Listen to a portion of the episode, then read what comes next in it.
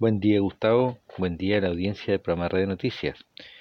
Hoy charlaremos sobre la vigilancia marítima satelital.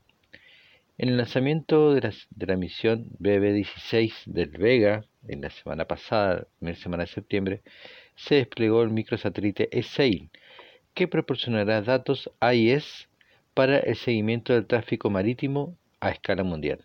Además, el satélite noruego NORSAT 3, que se lanzará desde la Guayana francesa, brindará apoyo a la Guardia Costera, pero este satélite no dependerá de las señales solamente del AIS, sino que hará detección eh, por radar.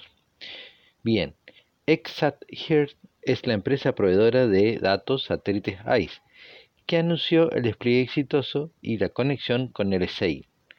Lo que sigue es la puesta a punto para mejorar el control de la pesca, la gestión de flotas, protección del medio ambiente y la seguridad de los océanos.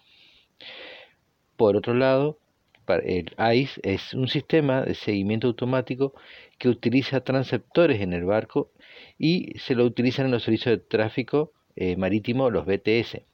Este sistema proporciona información sobre la identidad, posición y rumbo de la embarcación, pero puede ser apagado. Es por esto que NordSat 3 tiene detección por radar.